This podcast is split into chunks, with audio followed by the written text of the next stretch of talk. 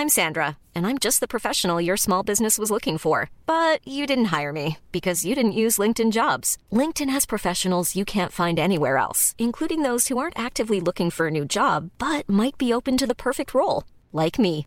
In a given month, over 70% of LinkedIn users don't visit other leading job sites. So if you're not looking on LinkedIn, you'll miss out on great candidates like Sandra. Start hiring professionals like a professional. Post your free job on linkedin.com/people today. NoWatch.fm Incredible Web Shows. Cette émission vous est proposée avec la participation du fanshop NoWatch. Bonjour à tous et bienvenue sur le Rendez-vous Tech, le podcast bimensuel où on parle technologie, internet et gadgets. Nous sommes en juin 2013 et c'est l'épisode numéro 112.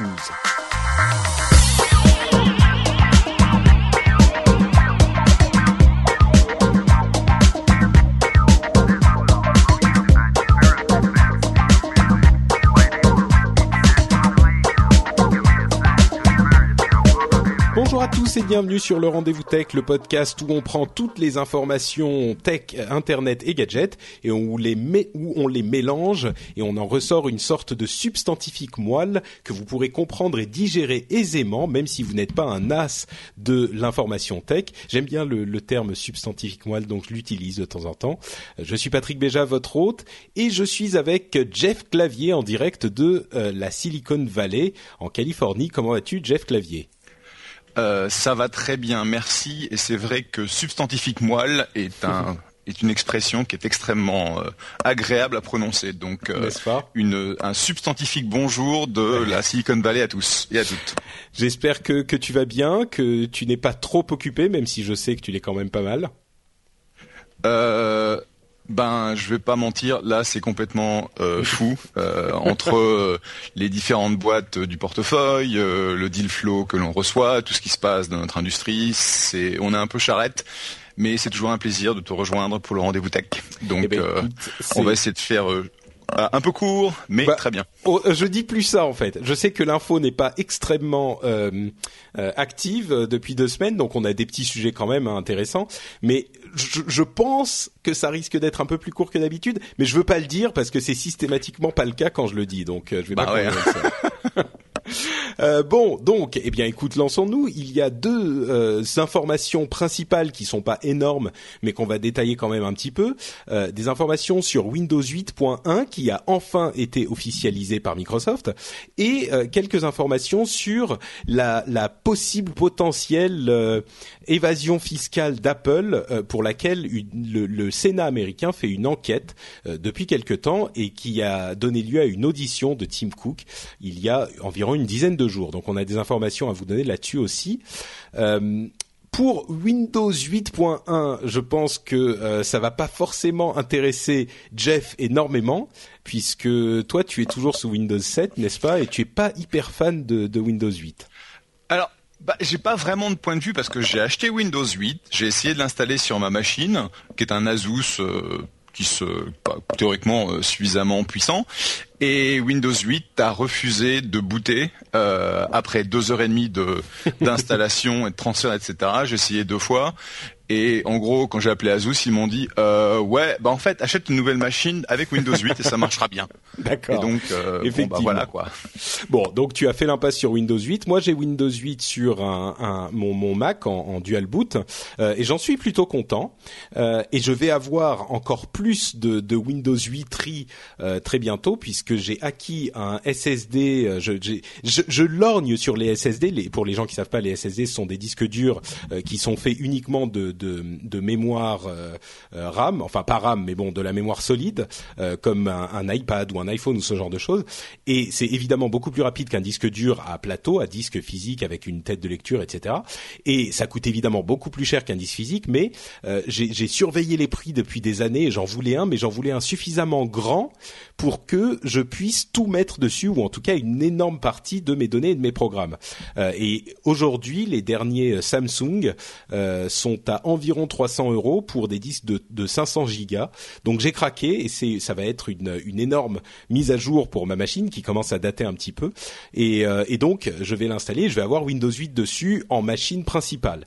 Euh, tout ça pour dire, bon, je vous donnerai mes informations, mes, mes, mes, retours là-dessus euh, dans un prochain épisode, mais je suis très très excité à l'idée d'avoir mon, mon petit SSD. Mais tout ça pour dire que Windows 8 est quand même le sujet de pas mal de controverses. Il y a des gens qui euh, l'aiment bien et il y a beaucoup de gens qui ne l'aiment pas du tout pour des raisons qui moi me paraissent extrêmement superficielles. Euh, des choses comme il n'y a pas de bouton Start et notre menu Start a disparu et il a été remplacé par cet écran Start qu'on n'aime pas. Euh, on ne peut pas booter directement sur le desktop, on peut pas démarrer la machine et arriver directement sur le bureau. Il faut passer par l'écran Start justement. Euh, et toutes ces, euh, tous ces petits défauts qui, à mon sens, encore une fois, sont assez minimes, vont être en théorie, même pas en théorie, ça a été confirmé, corrigés avec Windows 8.1. Alors, ça ne corrige pas, ou en tout cas, ça ne change pas le fait que Windows 8 reste un système d'exploitation qui est conçu comme système hybride, qui est fait à la fois pour les interfaces tactiles et les interfaces classiques euh, clavier-souris. Euh, et ce mélange, selon, encore une fois, certaines personnes euh, qui sont mécontents du, de, de, Windows 8, ne se fait pas en, en, en émulsion euh, supérieur, mais plutôt en gardant les mauvais côtés des deux euh, univers. Euh, et, Windows 8 point 1 en tout cas va corriger ces petits défauts qui reviennent régulièrement et on va voir si ça ça va suffire à, à, à convaincre les plus récalcitrants. Alors il y a beaucoup de, sans refaire toute l'histoire sur Windows 8, pour moi, il y a effectivement un petit peu de, je vais pas dire d'hypocrisie, mais en tout cas de euh, paresse euh, intellectuelle chez les utilisateurs, parce que euh, quand je parle de Windows 8, il y a beaucoup de gens qui me disent non, c'est pas intuitif, ça marche pas, c'est comme ci, c'est comme ça. Et les, les deux choses dont ils me parlent quand je leur demande, ok, mais pourquoi pourquoi est-ce que tu n'aimes pas Windows 8 Ils me disent bah je veux mon bouton Start. Et là, je dis vraiment, enfin, le bouton Start, c'est euh, c'est un détail, quoi. Mais en même temps, moi, j'aimais bien Windows Vista, qui est la sorte de de, de euh, monstre. Non, mais écoute, Windows Vista, il faut se souvenir, il était lourd, il était lent, ah c'est vrai, mais il était quand même, il venait après Windows XP. Et quand on regarde aujourd'hui avec le recul Windows XP ou Windows Vista, euh, je suis désolé, Windows Vista était quand même avait quand même des apports extrêmement importants. Et d'ailleurs, preuve en est que Windows 7 n'était que un Windows Vista un tout petit peu retouché et plus rapide. Donc euh, il y a cette réaction un petit peu épidermique face à certaines mises à jour de Microsoft que moi j'avoue je comprends pas très bien. Bref, euh, ces petites informations passées tout de même euh, en avant, on va passer en revue euh, les, les, changements que vous pouvez attendre avec Windows 8 et peut-être pour vous donner envie, pour vous dire ça sera avec Windows 8.1 que vous allez enfin pouvoir passer en confiance à Windows 8 si vous étiez un petit peu récalcitrant. Alors évidemment, comme on le disait, les deux changements principaux, c'est qu'on peut lancer la machine directement sur le bureau on n'a plus besoin de passer par l'écran Start. Euh, et l'autre changement, c'est qu'il y a un bouton Start. Mais le bouton Start ne vous ramène pas votre ancien menu euh, menu Start. Il vous ramène, il vous affiche simplement euh, l'écran Start dans son intégralité. Par contre, une petite modification d'interface qui peut être importante, mine de rien, c'est que même quand on affiche l'écran Start, il y a le fond d'écran de votre bureau qui reste affiché. Donc la transition est plus douce. Peut-être que ça plaira plus à certains utilisateurs. Donc là, on a les deux changements quasiment principaux, euh, des changements d'interface qui font que on pourra euh, on pourra changer, euh, pardon, on pourra depuis l'écran euh, euh loqué, ah, j'en perds mon français, depuis l'écran euh, d'accueil euh, de, de, de l'interface avant d'avoir rentré son mot de passe, avoir un peu plus d'informations sur l'écran. On pourra aussi utiliser la, la, la webcam ou la caméra de l'appareil, que ça soit un PC de bureau ou un PC portable, une tablette. et là, c'est important bien sûr pour faire des photos, mais c'est important aussi si on a un appel Skype, par exemple. On peut, on sait que Microsoft a rappelé Skype, on pourra utiliser répondre à Skype directement. Sur le côté interface euh, tactile, interface moderne, on pourra mettre, euh, vous savez, il y avait cette euh, cette manière d'avoir deux applications en même temps à l'écran qui était le snap. Donc on avait un tiers de l'écran qui était ou un quart de l'écran qui était réservé à une application qui était un petit peu plus petite et puis le reste à une autre. On pourra maintenant avoir moitié moitié ou même trois voire quatre applications en même temps à l'écran en fonction de la taille de l'écran. Et ça c'est important bien sûr d'une part parce que les plus petits écrans pourront aujourd'hui avoir deux applications en même temps. Je vous rappelle que ça concerne aussi Windows RT, donc qui, qui est spécifiquement euh, prévu pour les tablettes.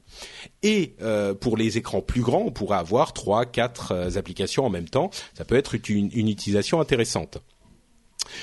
D'autres choses, la recherche va être très profondément intégré à Windows 8, c'est-à-dire que quand on fera une recherche avec euh, euh, la touche Windows et S, ou alors depuis, euh, si je ne m'abuse, l'écran Start, qui pour moi est, excellent. Hein. L'écran Start, on avait déjà, on se met sur l'écran Start, on commence à taper quelque chose et on a immédiatement les, les résultats de la recherche qui s'affichent. On n'a pas besoin d'aller chercher une recherche, d'aller cliquer quelque part. C'est immédiat, c'est vraiment très pratique. Et donc, les résultats de cette recherche se feront non seulement sur les fichiers de l'ordinateur et sur les programmes, mais aussi sur Internet. C'est-à-dire que Bing vous donnera des résultats un petit peu similaires à ce que fait aujourd'hui Google, euh, voire même Siri, euh, à ce qu'essaye de faire Siri. C'est-à-dire que par exemple, si on fait une recherche sur une personne, on va avoir des résultats de recherche qui vous donneront les informations sur la personne, bien sûr, généralement euh, récupérées de Wikipédia, hein, on imagine.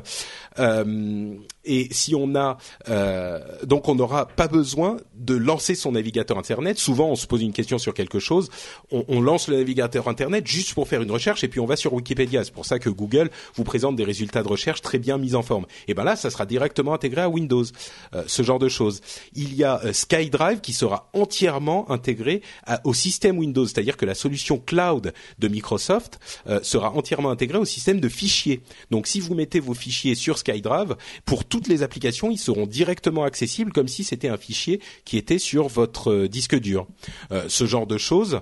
D'autres petites petites améliorations comme des certaines applications améliorées, certaines nouvelles applications. Je ne vais pas rentrer, trop dans les détails euh, de, dans ces détails-là, euh, mais bon, c'est vous l'aurez compris, c'est une série de plein de petites modifications qui, à mon sens, améliorent un petit peu l'utilisabilité.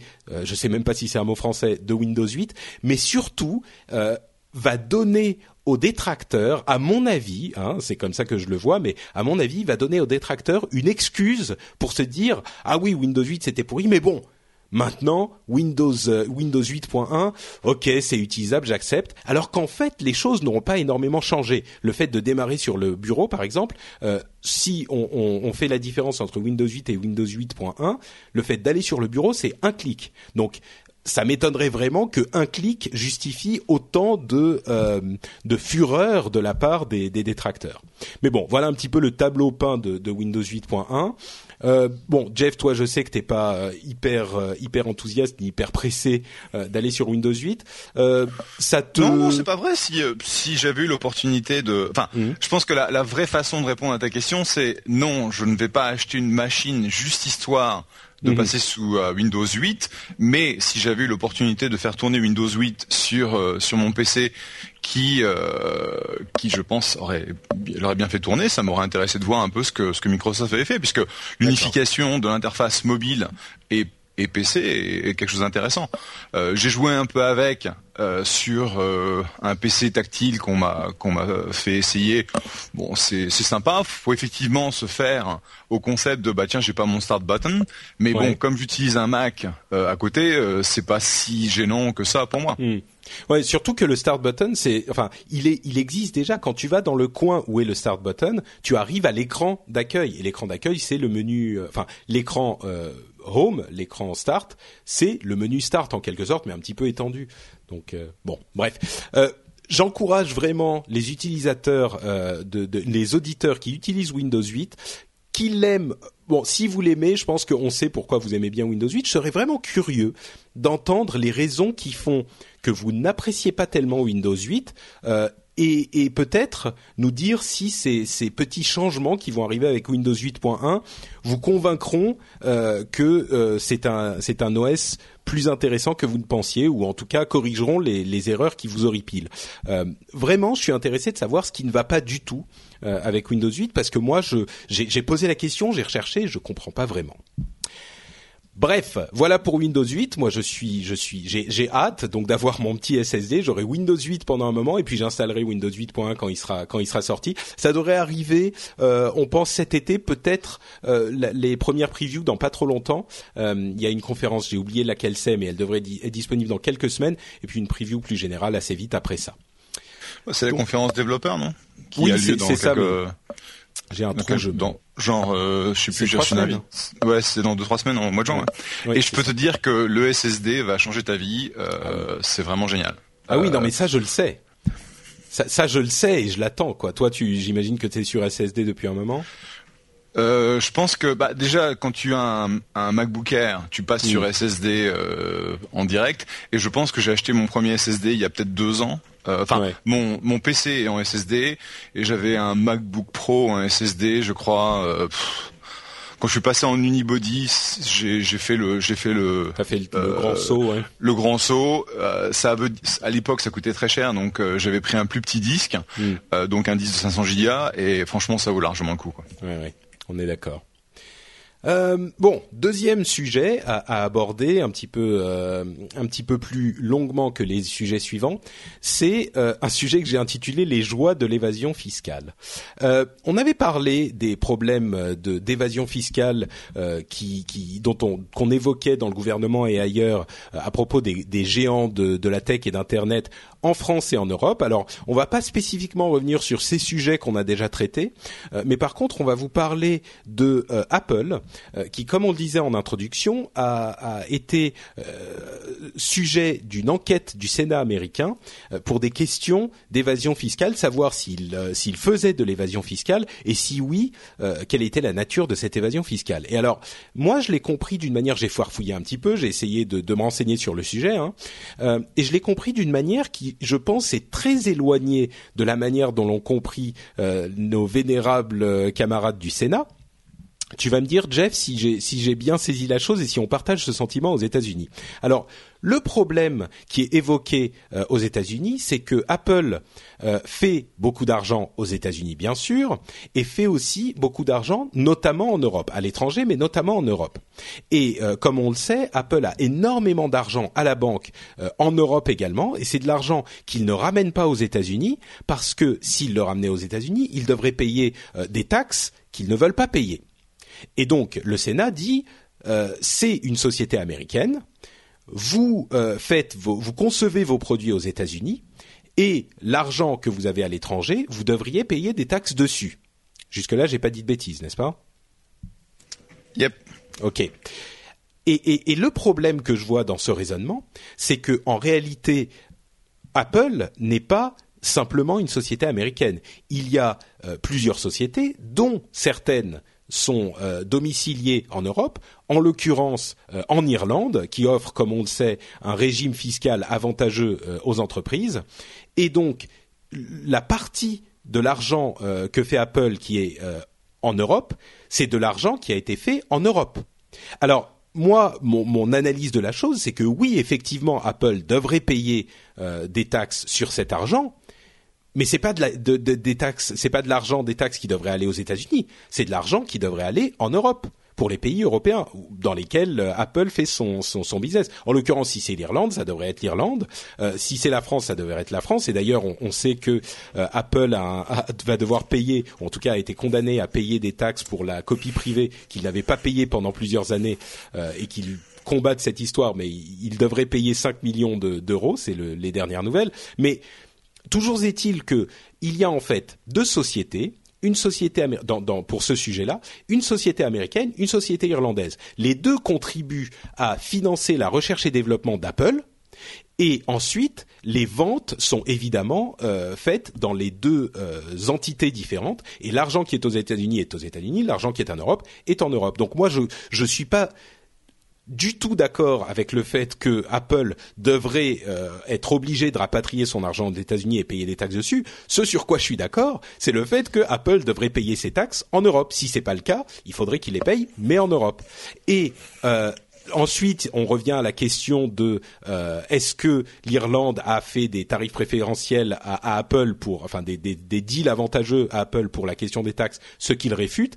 Et on revient aussi à la question de les taxes pour les entreprises sont beaucoup moins importantes en Irlande et dans d'autres pays euh, européens, ce qui crée un déséquilibre fiscal euh, qui fait que certaines sociétés en prennent, en, en, en, en, utilisent et se sont peu, parfois, on a eu des histoires avec Google, euh, pas de manière tout à fait euh, euh, réglo.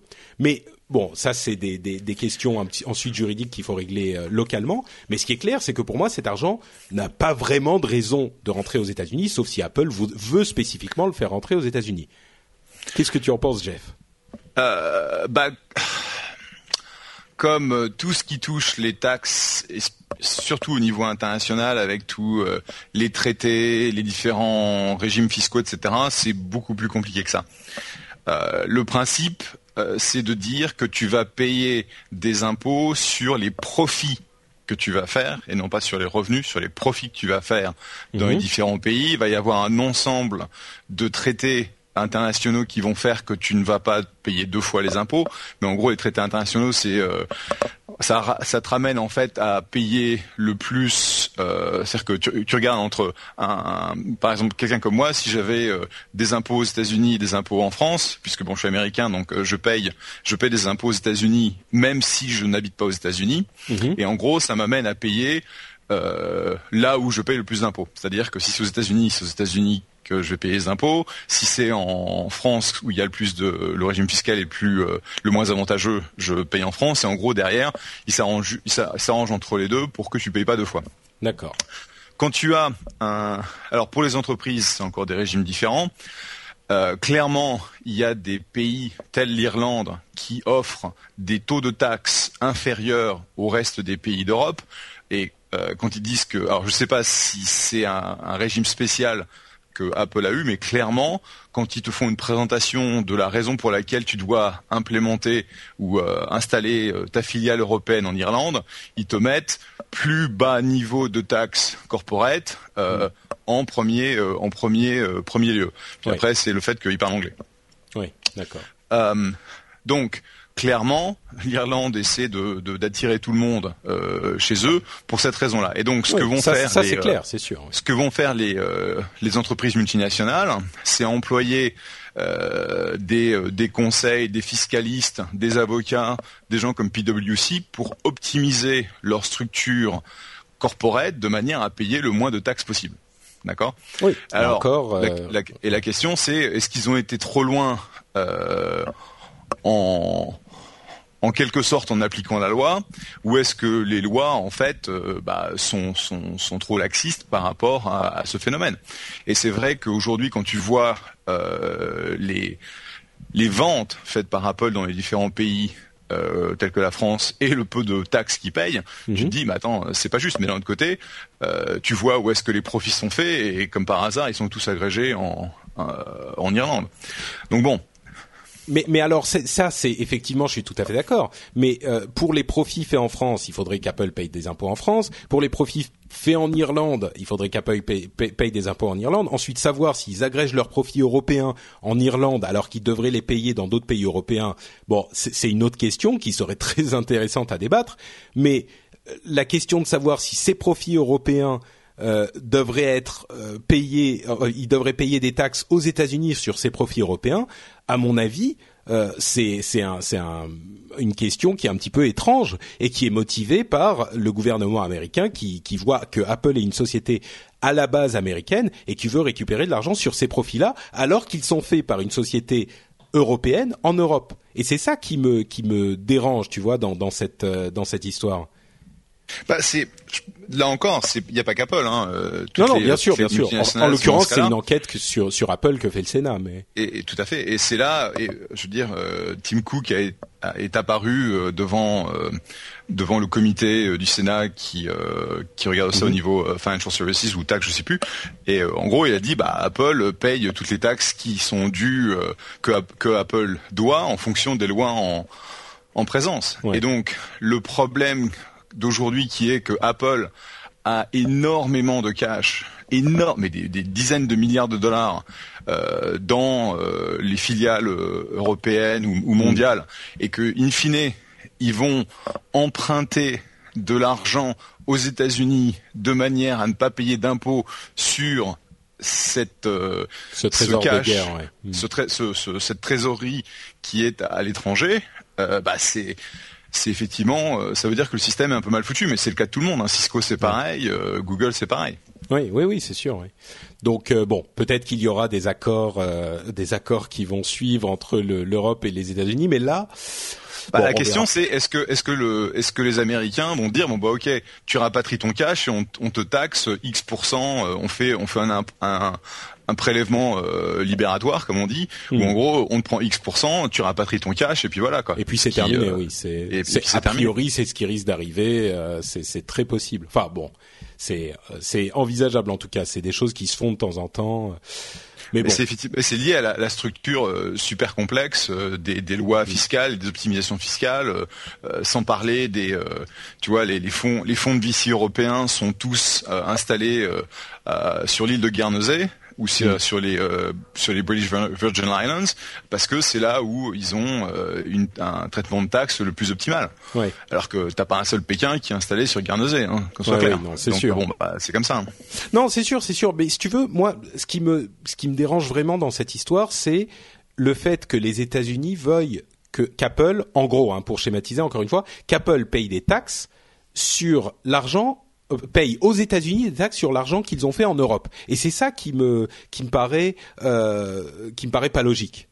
Ensuite, euh, le, jeu d'optimisation fiscale, effectivement, il y aurait beaucoup de choses à dire et, euh, et, moi je suis tout à fait pour que Apple et d'autres hein, se, se payent les, taxes là où ils doivent les payer. Mais c'est juste que je me demande si Apple devrait payer, si c'est aux États-Unis qu'Apple devrait payer sur le, des taxes sur l'argent européen.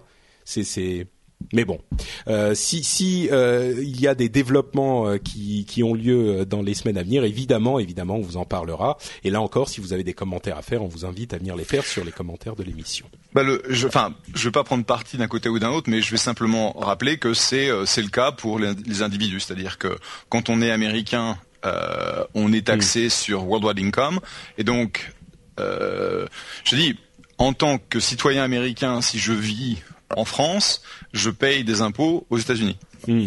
Oui, Effectivement, oui. Bon, là, en l'occurrence, c'est deux sociétés différentes, mais on peut se poser la question de savoir si euh, l'origine de la société devrait déterminer là où ils payent des taxes et c'est sûr que ça serait euh, ça réglerait beaucoup beaucoup de problèmes et de ça répondrait à beaucoup de questions d'optimisation fiscale oui.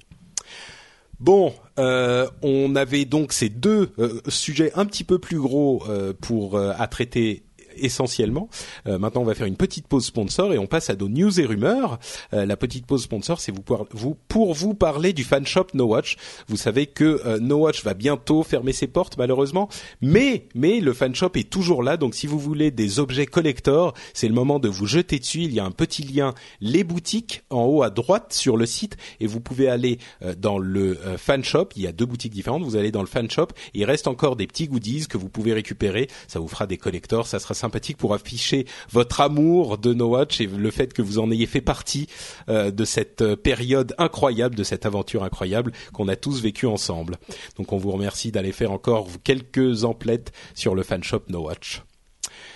News et rumeurs, petite chose un petit peu plus rapide encore. Euh, Nelly Kroos, dont on a parlé souvent et, parfois en bien, parfois en mal. Il y a des gens qui se jettent sur elle euh, parce qu'ils ils trouvent que c'est une sorte d'agent du mal euh, de, de l'Union européenne. Je me souviens plus de son de son titre exact, mais c'est la la, la présidente de la commission oui, c'est la, Commission européenne, à, l'informatique, non? C'est ça, c'est ça exactement. Ou, euh, truc digital ou je sais pas quoi? Voilà, c'est son titre euh, officiel. Au truc digital ou je sais pas quoi. Euh, oui, c'est la présidente de la Commission européenne euh, sur l'informatique et les trucs techniques. Euh, et c'est vrai qu'elle n'a pas toujours été, elle n'a pas toujours fait l'unanimité, en tout cas du côté de la, la des, des professionnelle de l'informatique. Là, euh, elle a un projet. Bah attends, c'était du temps où il était en charge de l'antitrust, donc c'est pour ça. Oui. Il, n'aimait pas parce que quand il avait aux fesses, c'était pas joyeux. Hein. C'est sûr, mais disons qu'elle est parfois, elle a parfois été un petit peu, euh, euh, on va dire, du côté de l'industrie vieillissante que plus du côté de l'industrie vieillissante que du côté de l'avancée innovante, on va dire. mais là, en l'occurrence, elle a proposé un, un, un plan. moi, je l'ai toujours trouvé plutôt encourageante euh, cette dame. Elle a fait des erreurs, je trouve, de jugement, mais elle avait toujours des choses intéressantes à côté. Et là, en l'occurrence, elle propose euh, un, un, projet qui institutionnaliserait la neutralité du, net dans toute l'Europe. Euh, ce qui est évidemment, vous le savez, hein, moi j'en parle souvent, la neutralité du net, c'est une valeur extrêmement importante pour moi.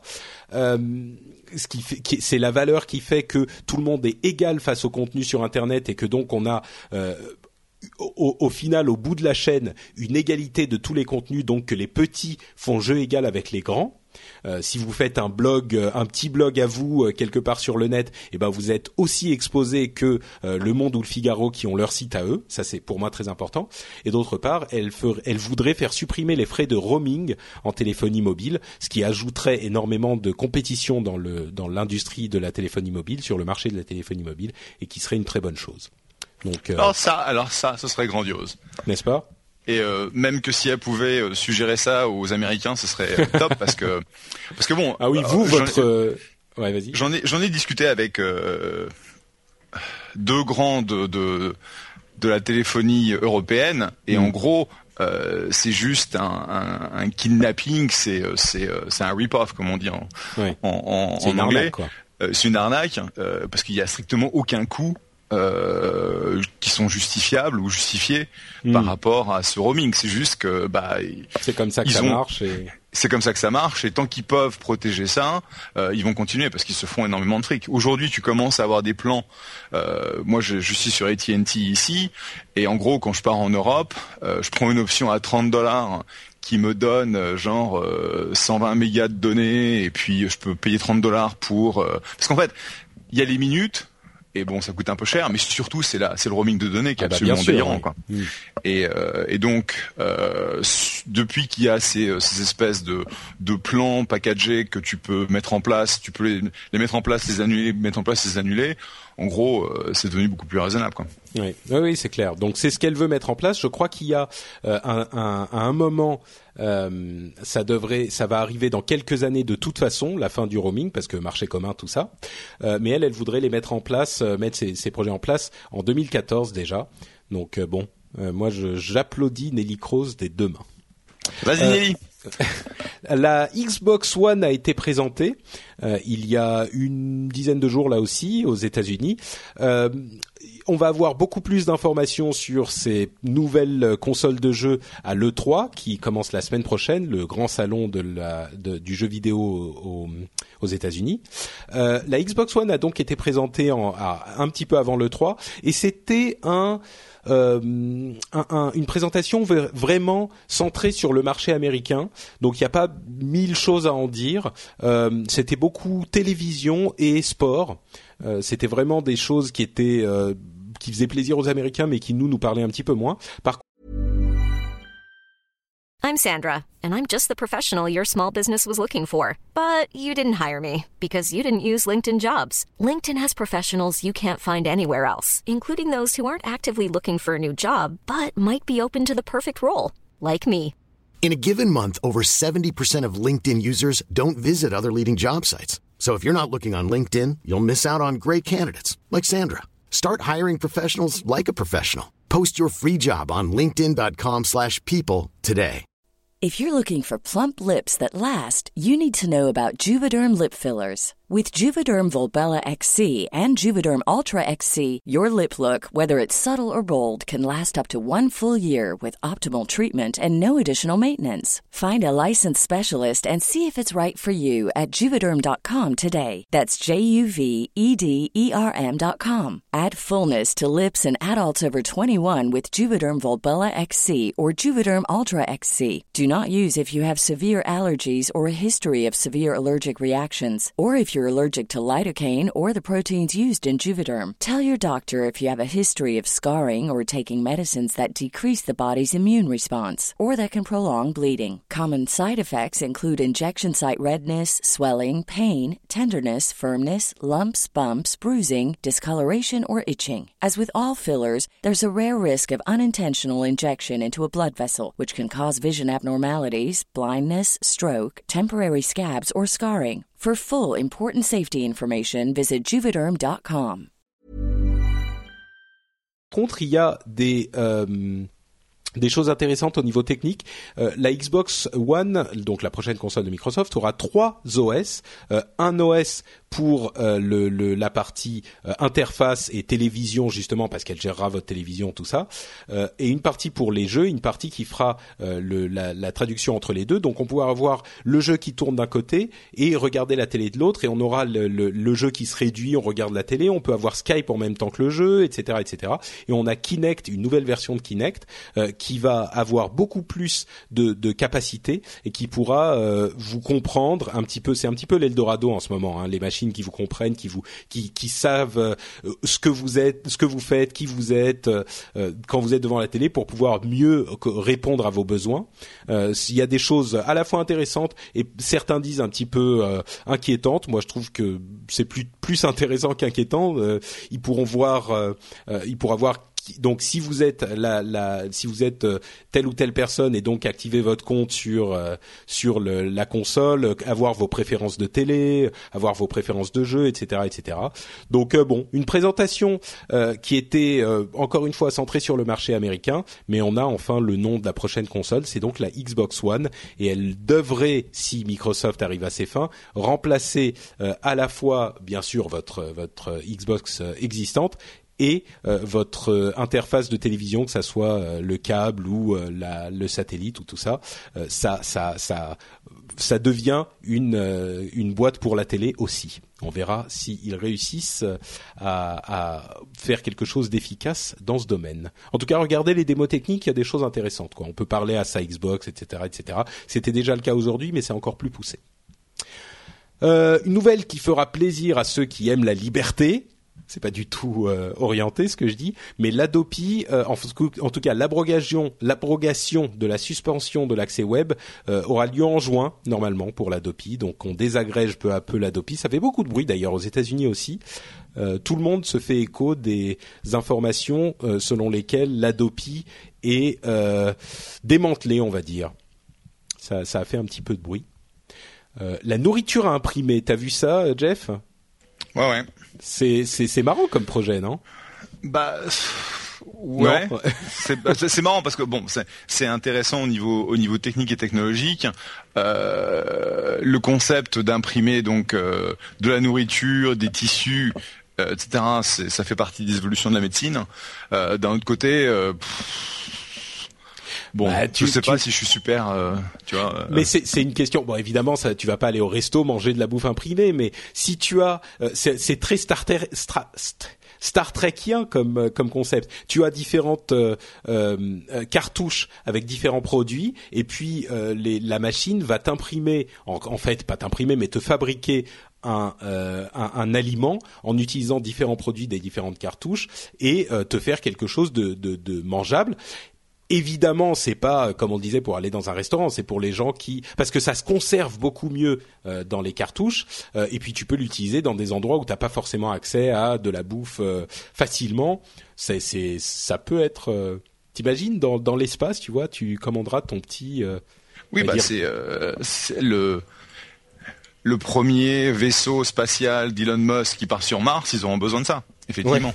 Euh, bah parce que c'est là où ils ont euh, de la bouffe euh, qui a été déstructurée, où tu as juste besoin de rajouter de, l'eau pour des raisons de, stockage. Donc c'est dans ce cadre-là que ça peut être utile. Ça peut être utile. Donc c'est c'est un progrès super intéressant. Je suis beaucoup plus fasciné par l'évolution, tu vois, des des tissus, le fait que tu puisses imprimer des des mâchoires en 3D, etc. Bon, est-ce que ça peut permettre aux gens? Parce qu'en fait, le problème c'est ce qu'on dit pas, c'est quelle, quelle énergie il faut pour en fait déstructurer et restructurer euh, l'alimentation. Et c'est monstrueux, quoi. C'est ça le problème. Oui, ça, je t'avoue que je ne connais pas bien, mais euh, je sais pas. Tu vois, tu fais un, un stock de euh, protéines, un stock de glucides, un stock de, euh, tu vois, lipides, et puis, enfin bon, je sais pas du tout si c'est ce genre de choses qui qui sont séparées, mais bon. Bref, si vous voulez en savoir un petit peu plus, il y a des informations sur Internet. Et hop, expédié. Euh, Foxconn, vous connaissez Foxconn, bien sûr, ils fabriquent tous les euh, appareils de, bon, pas tous, mais une bonne partie des appareils Apple et d'autres euh, d'autres constructeurs d'électronique en public.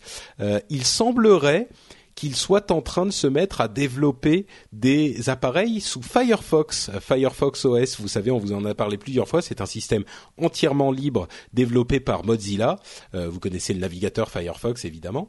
Euh, il semblerait que Foxconn soit en train de développer des, téléphones sous Firefox OS, peut-être même des tablettes et ce genre de choses. Alors c'est intéressant parce que Foxconn est, euh, comme on le disait, fabricant d'une énorme partie des produits qu'on utilise tous les jours. Hein. Il y en a d'autres, mais il y a Foxconn notamment.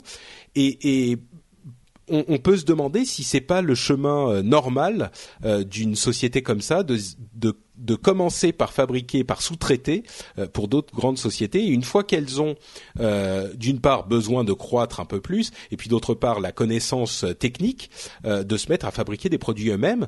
si je te pose la question comme ça, Jeff, de, de à froid, dans cinq ans, est-ce qu'on aura des téléphones Foxconn qui rivaliseront nos avec nos appareils? Est-ce que c'est une marque grand public de, de produits de grande de consommation d'avenir? Apple, Samsung, Foxconn En public, je pense pas mais euh, quand tu penses, enfin euh, quand tu penses aux différents marchés dans lesquels tu peux euh, vendre du smartphone, il n'y a pas que le marché américain, le marché européen, tu as aussi le marché émergent.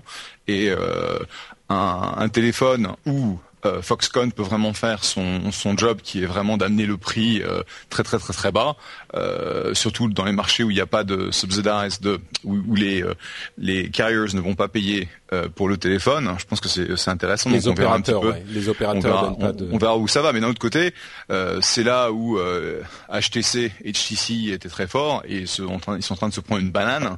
Donc mm. bon, euh, à un moment ou à un autre, il faut que tu fasses de la marge, quoi. Euh, mm. Et euh, c'est ce que c'est ce qu'Apple prouve en faisant une grosse, une, enfin une, une majeure partie de la marge de tout, euh, tout le marché euh, du smartphone. Et quand tu regardes Samsung, Samsung fait une grosse partie de la marge de, du marché Android. Donc ça veut dire que le reste du marché est en train de crever la dalle sur très très peu de marge. Et c'est là où, où les problèmes vont se, vont se pointer. Quoi. Mais tu sais, en même temps, si on regarde l'évolution du marché de l'électronique de l'électronique grand public sur quelques décennies. Euh, je me souviens encore parce que je suis très vieux et comme tu es aussi vieux que moi, voire même un peu plus, tu dois t'en souvenir aussi. Il fut une époque où les, les produits japonais c'était des petits trucs pas chers justement, euh, des, des, entrées de gamme.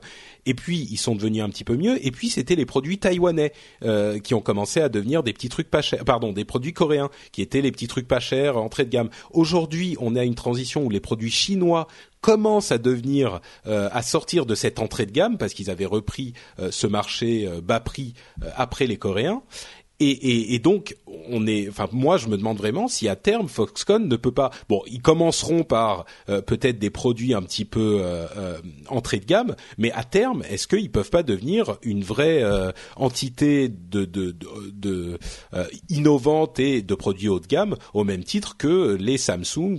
On se souvient de Samsung à l'époque, ils étaient, ils étaient pas du tout, ils faisaient pas du tout des produits de grande qualité, quoi. Non?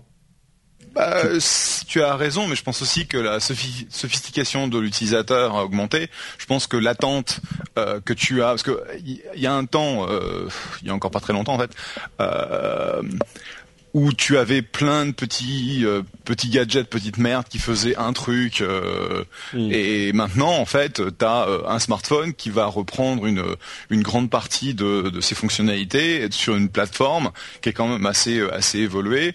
Euh, oui, mais est-ce que ça veut dire que Foxconn peut pas le faire? Non, ça veut pas dire que Foxconn peut pas le faire. Mais si tout, tout, dépend de leur approche. Soit ils vont essayer de rentrer sur le marché avec une marque, une marque propre en essayant d'être compétitif euh, de Samsung, d'Apple et à ce moment-là, bah, ça va être rigolo de voir comment est-ce que tu peux. Euh, bah, d'un autre côté, euh, Samsung vend beaucoup de composants euh, qui sont dans, dans l'iPhone. Hein, bah oui, c'est ça, c'est ça. Euh, donc je sais pas comment ça va se, se, goupiller, mais in fine, ça fait partie de un savoir-faire de design, un savoir-faire de packaging, un savoir-faire de mm. marketing, qui est pas du tout le savoir-faire de Foxconn. Non, et euh, donc euh, c'est pour ça que je dis que si aujourd'hui tu me dis dans cinq ans est-ce que Foxconn est sur le, le plateau, bah, s'ils sont sur le plateau, étant donné ce qu'ils savent faire, c'est euh, c'est de la mm. masse, c'est de la de la marge très réduite et et du mass market. D'un autre côté, je sais pas si c'est super intéressant. Ouais. Oui, alors peut-être que je suis un petit peu optimiste en disant cinq ans, mais peut-être un petit peu plus longtemps, quoi. Qu'ils se fassent la main sur le sur le bas de gamme et puis enfin bon là on commence à regarder dans des boules de cristal on va dire. Bah oui mais c'est là c'est là où Nokia euh, pendant très longtemps c'est encore euh, à penser qu'ils avaient une, une part de marché qu'ils pouvaient défendre, vous disiez mais regarde tous ces téléphones qui sont vendus mm. euh, en Afrique, euh, Middle East, etc., etc.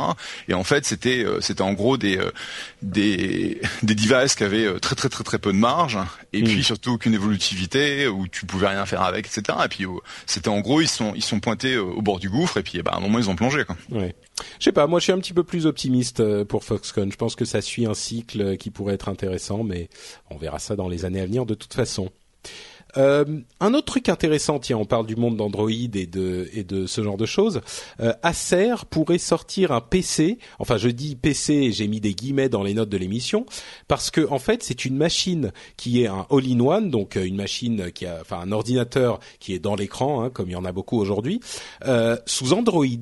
Donc c'est pas une tablette ou un, téléphone, mais un véritable euh, PC de bureau qui est sous Android euh, pour euh, moins de 500 dollars, qui fonctionne sur des puces ARM, donc les puces Android classiques pour les téléphones mobiles, hein, ils sont tous dessus.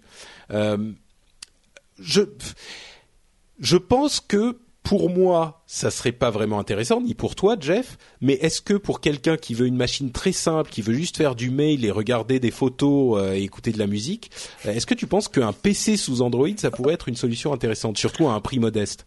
Tu te rappelles ces tas de dope qui s'appelait Netbook? bah voilà, la même chose. Tu penses que ça serait Oui, c'est sûr que ça manque un peu de jus, quoi. Bah écoute, j'avais, j'avais, je me rappelle avoir payé 500 dollars euh, pour un netbook pour mon fils euh, parce que c'était plus petit, c'était bien pour l'école, parce que mm. machin, il pouvait taper vite et tout. Et puis bah on a claqué 500 dollars pour le netbook et puis euh, quelques quelques mois plus tard le netbook il était euh, bah, euh, rétamé, il était super lent et tout et en mmh. gros la bécane. Le, problème c'est qu'aujourd'hui étant l'expérience de l'utilisateur sur des machines relativement puissantes, euh, tu as une certaine attente en termes de, de temps de réponse, en termes de tout ça et, et, et Android, Android aujourd'hui c'est un OS qui est vraiment fait pour le téléphone, qui est fait pour les tablettes. Est-ce que ça peut scale up pour être un OS de PC J'en sais rien. On verra. Ce sera intéressant. Mais euh, bah, franchement, que là euh, où... je, serai, serai pas le premier à à l'acheter quoi. Ouais, je suis pas je suis pas hyper euh, hyper optimiste non plus mais comme j'aime toujours prendre le contre-pied de de l'évidence de ce que de ce que je dis de ce que tu dis aussi ouais.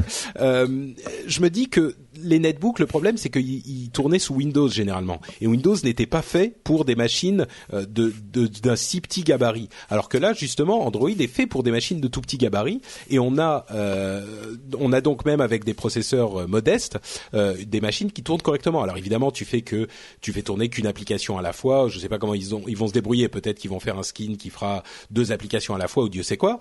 Mais à mon avis, prendre la comparaison avec les netbooks, c'est, euh, je suis pas sûr que ça soit exactement le même type de produit, quoi. Mais bon, maintenant le, ah problème c'est que c'était la grosse daube il y a 3-4 ans. enfin, je sais pas. La, notion de tu euh, tu fais un truc pas cher euh, qui est sous-dimensionné.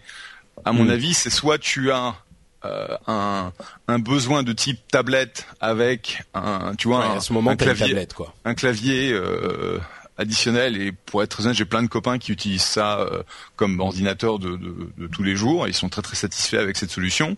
Moi pour moi le MacBook Air c'est euh, c'est la machine ultime euh, qui, qui, marche quasiment de au bureau en voyage etc bon bah ça c'est ça coûte 2000 dollars donc c'est pas c'est pas donné. Mais tu vois tu as ce type de machine ou de, de, use case qui sont vraiment euh, bien définis. Et, et, essayer de, de, prendre un ordinateur et le, le cram down euh, en termes de prix en utilisant un OS qui est pas forcément fait pour, hmm. je sais pas.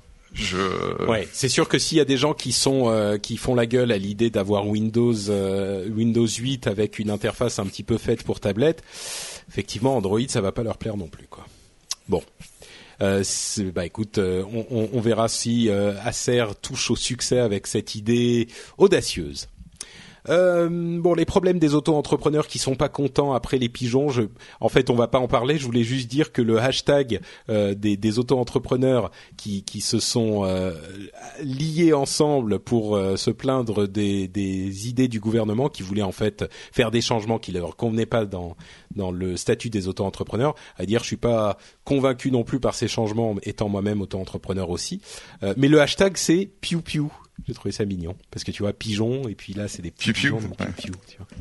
Ok. Je pense que Euh, c'est, je pense que c'est, enfin, leurs euh, leurs revendications sont légitimes, mais euh, un tag piou piou, je sais pas. à un moment ou à un autre, être- euh, bon, il y a l'aspect rigola, machin, mais tu veux être pris au sérieux aussi, quoi. Oui, Donc, euh, bon. effectivement. Ouais. Bon, en même temps, c'était les pigeons. Ils avaient le hashtag pigeon. Hein, c'était. Mais oui, Ouais, bah, c'était, la même chose. Hein. Ouais. Oui, oui. Alors pour pour info, l'une des l'un des problèmes euh, principaux, c'est que euh, il serait question de ramener à 10 000 euros le plafond euh, pour une activité secondaire dans les services au lieu des 32 000 euros actuels, et ça poserait beaucoup de problèmes aux informaticiens. Euh, qui, qui constituent une assez grande part des auto-entrepreneurs. Donc, euh, c'est, c'est, il y aura peut-être une solution à trouver. En tout cas, il y a des discussions en cours.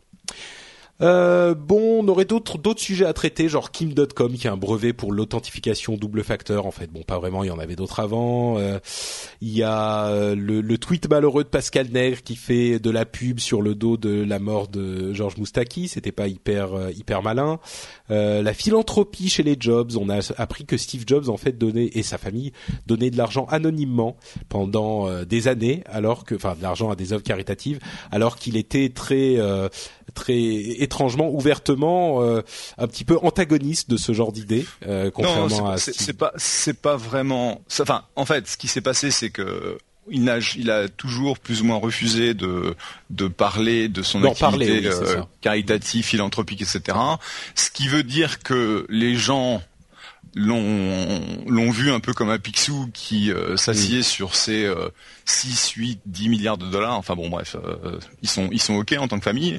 Et, et dans les faits, euh, Lauren Powell Jobs, sa femme, a été super impliquée depuis très longtemps dans un certain nombre d'œuvres balancer des, des dizaines et des dizaines et des dizaines de millions de dollars de sa fortune euh, sur différentes causes, mais euh, il en a jamais fait la publicité, c'est tout. Et donc euh, c'est son côté très réservé, très très intimiste euh, que l'on connaît, qu'il a appliqué aussi à, à son œuvre caritati- caritative. La chose qui a fait un peu euh, parler, c'est le fait qu'il a refusé de joindre le, le mouvement euh, où certains milliardaires ont, dit qu'ils allaient. Le truc enfin, initié par Bill Gates. Euh, oui. Ah non, c'est Euh, Murdoch, pardon. Non, Buff- Warren Buffett. Ah, c'était Euh, le troisième. Ok. Je sais pas si Murdoch est dedans, mais c'est Warren Buffett et Bill Gates qui ont en gros euh, promis qu'ils allaient euh, du temps de leur euh, de leur vivant distribuer la grande majorité de leur fortune, euh, qui euh, qui dépassait 100 milliards entre deux, je pense, euh, et euh, ou en tout cas pas loin. Et ils ont été rejoints par euh, Mark Zuckerberg, par Pierre Omidyar, et donc euh, Jobs était contre ça. Mais Hmm. C'est pas qu'il était contre, il a pas, il a pas dit Ouais, ok, a je pas, il pas joint au mouvement. Ouais. Hmm. D'un autre côté, c'est pas parce que tu, tu peux très bien euh, distribuer ton ta fortune euh, de à ta, à ta façon, et, et je pense que c'était bien que les choses soient soient remises à l'heure, puisque bon bah en gros, euh, comme tout tout le reste de son de son œuvre, il le fait en catimini, il le fait quoi. C'est intéressant d'ailleurs d'évoquer cette question de distribution d'argent aux œuvres caritatives parce que euh, pour ceux qui connaissent un petit peu la culture américaine, étrangement, c'est quelque chose de très ancré euh, dans le presque le devoir social. On parle tout, souvent des Américains comme euh, un peuple très capitaliste et très euh, et, et- et souvent on associe cette idée à de l'égoïsme. Euh, et bon, c'est sûr qu'il y en a beaucoup qui sont pas à plaindre, mais c'est vrai aussi que euh, il y a dans la la la, la psyché euh, et la culture américaine. Évidemment chez les riches euh, cette idée de, euh, de de rendre à la société ce qu'on a eu. Alors ils rendent pas tout, hein, loin de là, mais par contre le fait de participer à des œuvres caritatives, je pense, euh, et là c'est mon, mon estimation, est beaucoup plus une idée beaucoup plus présente chez les riches am- américains que chez les riches, euh, je vais pas dire européens, mais en tout cas chez les riches français. J'ai pas l'impression que ça soit aussi, euh, ça se fasse autant en tout cas. Je me trompe peut-être. Bah, si tu veux, il y, y a deux choses. Euh, un, ils peuvent très bien le faire en catimini parce que tu sais, t'as as, le problème de la relation avec l'argent des Français où euh, si mm. jamais tu euh, tu affiches ta richesse parce que tu vas donner, euh, tu vois, une dizaine de millions par-ci, une dizaine de millions par-là, en gros, t'es un, un gros enculé parce que t'es un riche. Et ça, c'est un c'est un problème culturel en France. on n'accepte pas le, le, succès des autres.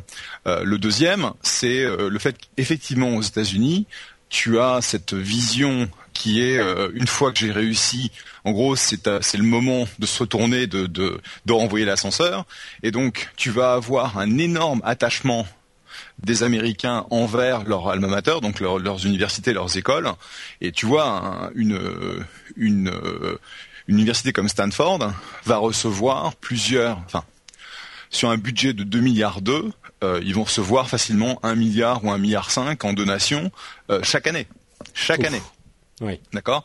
Et puis après, tu vas avoir des buildings entiers qui vont être financés par des donneurs. Donc euh, tu vas, des tu, oui, des donateurs. Tu vas voir, t'as un truc d'engineering Bill Gates, t'as un truc, un autre truc d'engineering Jerry Young, et donc ça va être leur façon de dire merci, soit à l'université qui leur a donné le bah, l'opportunité de devenir euh, ce qu'ils sont aujourd'hui, euh, soit en fait euh, essayer de pousser bah, l'innovation, la culture, l'engineering, etc., etc. Donc ça c'est une chose. Et après, tu vas avoir effectivement une énorme participation à tout ce qui est non-profit. Un, un, petit exemple, la semaine dernière, donc vendredi, samedi, dans la Napa Valley, il y avait la grande auction, la grande euh, vente aux enchères. Vente aux enchères, merci. La grande vente aux enchères euh, de la Napa Valley, où euh, en gros, tout était tout bénéficiait, les hôpitaux, les écoles de la Napa Valley.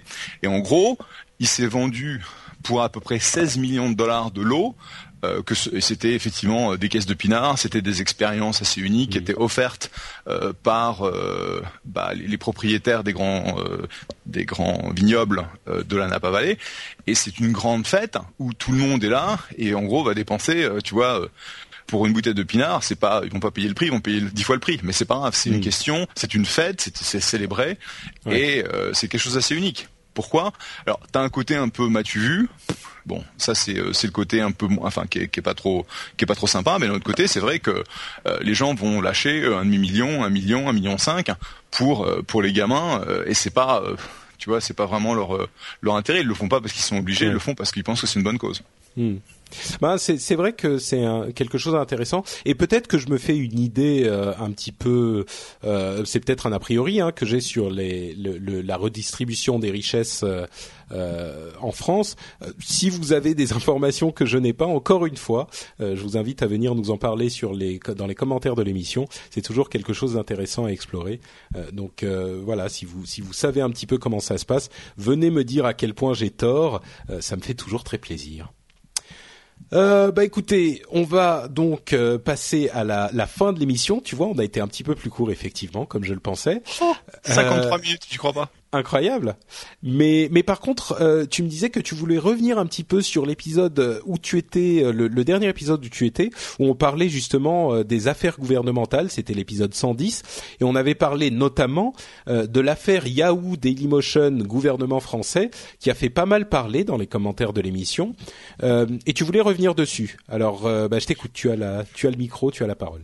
Euh, en fait, deux, trois, deux, trois commentaires puisque j'ai pas vraiment eu le temps d'interagir avec euh, avec euh, bah, les gens qui ont pris le temps de nous laisser ces commentaires. donc le premier, c'est quelqu'un qui m'a qui m'a attaqué en direct sur le fait que j'arrête pas de mettre des mots d'anglais dans quand je parle. Ah, et je suis désolé, mais c'est comme ça. Je pense en anglais, j'essaie de traduire en français le mieux que je peux. Donc bah sorry, hein, c'est comme ça. le deuxième, c'était sur l'utilisation du terme franchouillard. Et ouais, ça a fait, ça, ça a pas mal euh, choqué, pas, choqué les gens, mais si, ça, a, choqué. Mais je pense que c'est, j'étais, j'étais, j'étais assez content en fait de de voir la réaction parce que c'est une question, c'est une question de d'honneur euh, et je pense que c'est bien qu'il y ait des, gens se soient sentis un peu attaqués.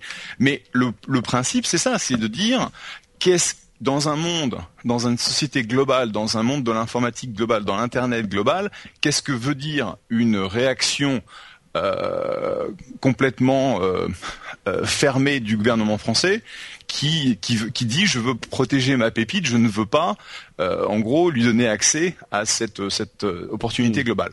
Et, et c'est cette réaction-là qui était franchouillarde. D'un autre côté, euh, je ne veux pas dire que tous les entrepreneurs français qui développent une, une opportunité euh, essentiellement focalisés sur la France sont franchouillards. Non, c'est un choix de stratégie que je respecte et c'est euh, celle qui leur, est, qui leur est propre.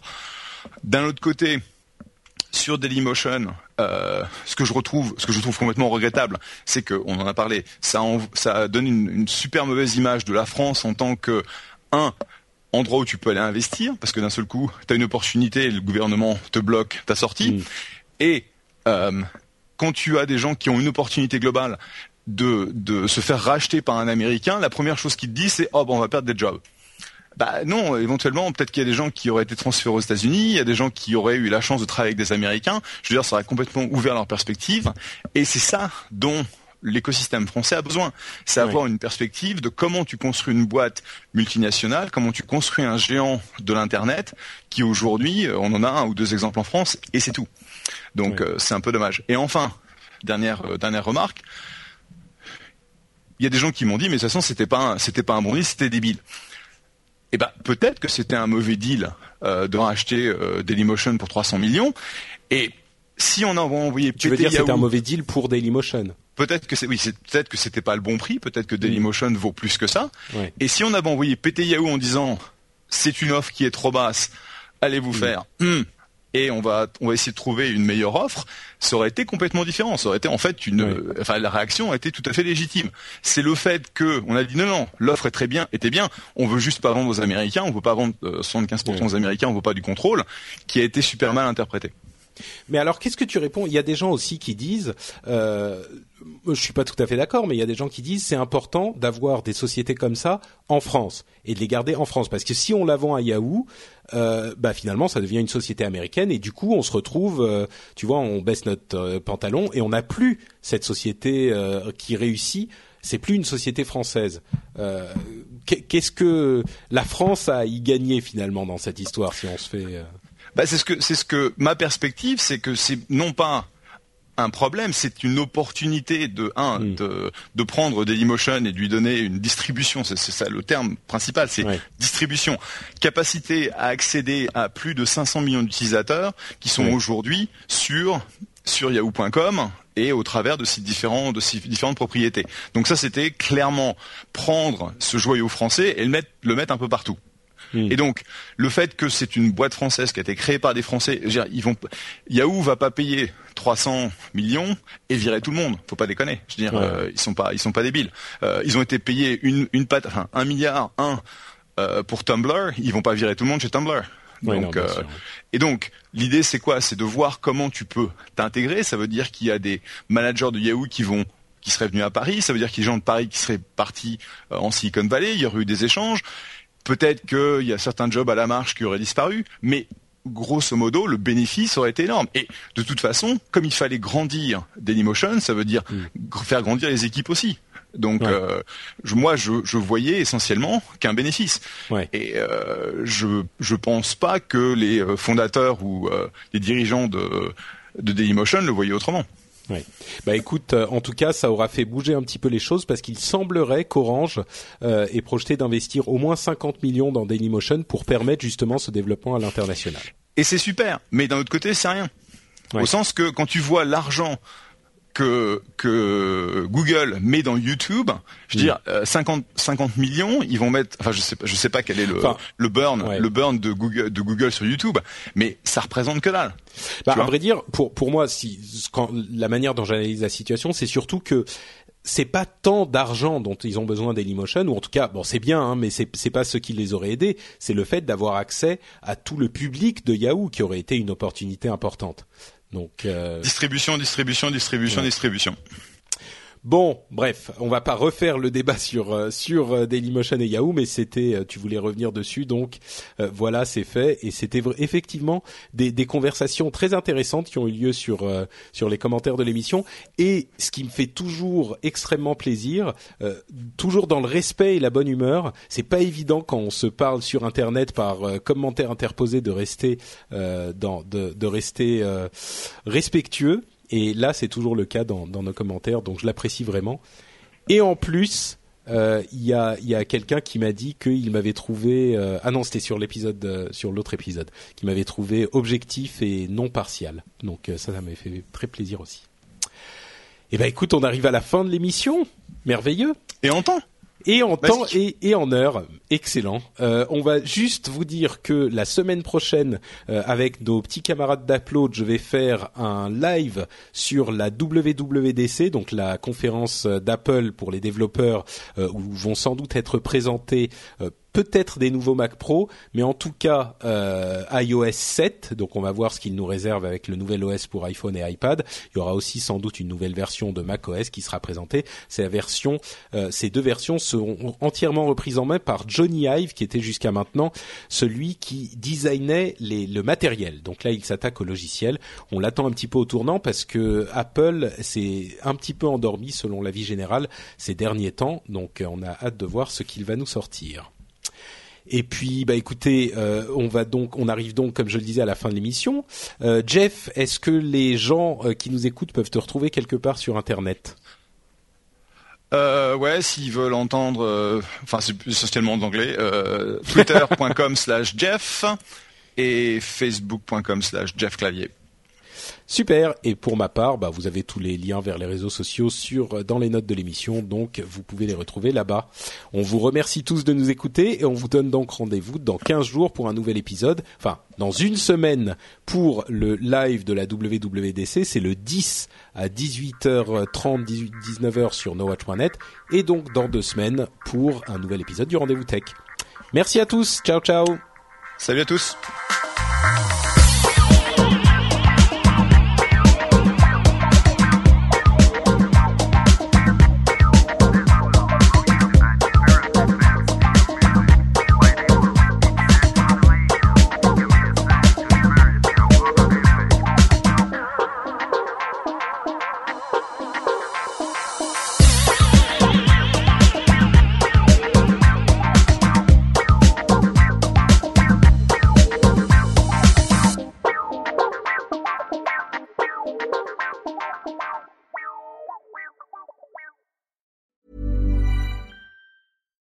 Deserves the best, and there's no better place to shop for Mother's Day than Whole Foods Market. They're your destination for unbeatable savings, from premium gifts to show-stopping flowers and irresistible desserts. Start by saving 33% with Prime on all body care and candles. Then get a 15-stem bunch of tulips for just $9.99 each with Prime. Round out Mom's menu with festive rosé, irresistible berry chantilly cake, and more special treats. Come celebrate Mother's Day at Whole Foods Market.